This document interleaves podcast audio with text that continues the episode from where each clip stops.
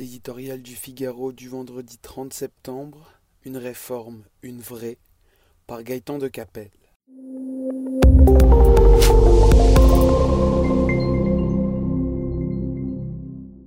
Cette fois sera-t-elle la bonne? Toujours annoncée, jamais réalisée. La réforme des retraites interviendra, promis juré, avant la fin de l'hiver pour une application à l'été 2023.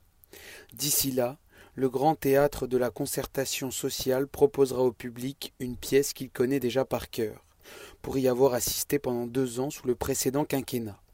Le diagnostic d'abord, le système, lit-on dans tous les rapports et sous la plume de tous les experts, n'est pas viable en l'état dans la durée. Les faits sont têtus.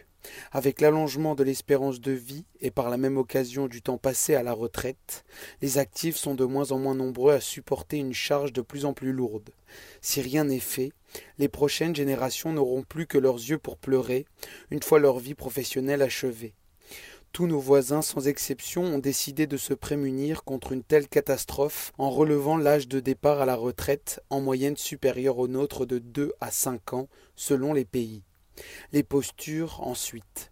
Brandissant l'héritage sacré du Conseil national de la résistance, les syndicats et la gauche fantasment déjà sur un grand mouvement social contre un gouvernement minoritaire voulant attaquer les travailleurs et faire reculer les droits sociaux de millions de salariés. Rappelons que les sages du CNR avaient fixé l'âge de départ à 65 ans et qu'il a fallu toute la démagogie d'un Mitterrand pour le ramener à 60 ans, contre toute logique.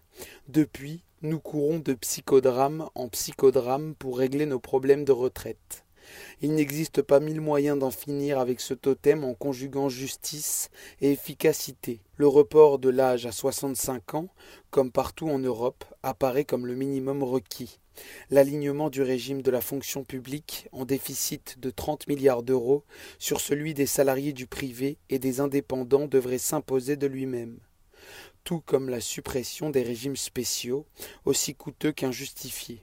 Emmanuel Macron ambitionne, dit-on, de rester dans l'histoire comme un grand président réformateur. Cela lui interdit un énième projet petit bras.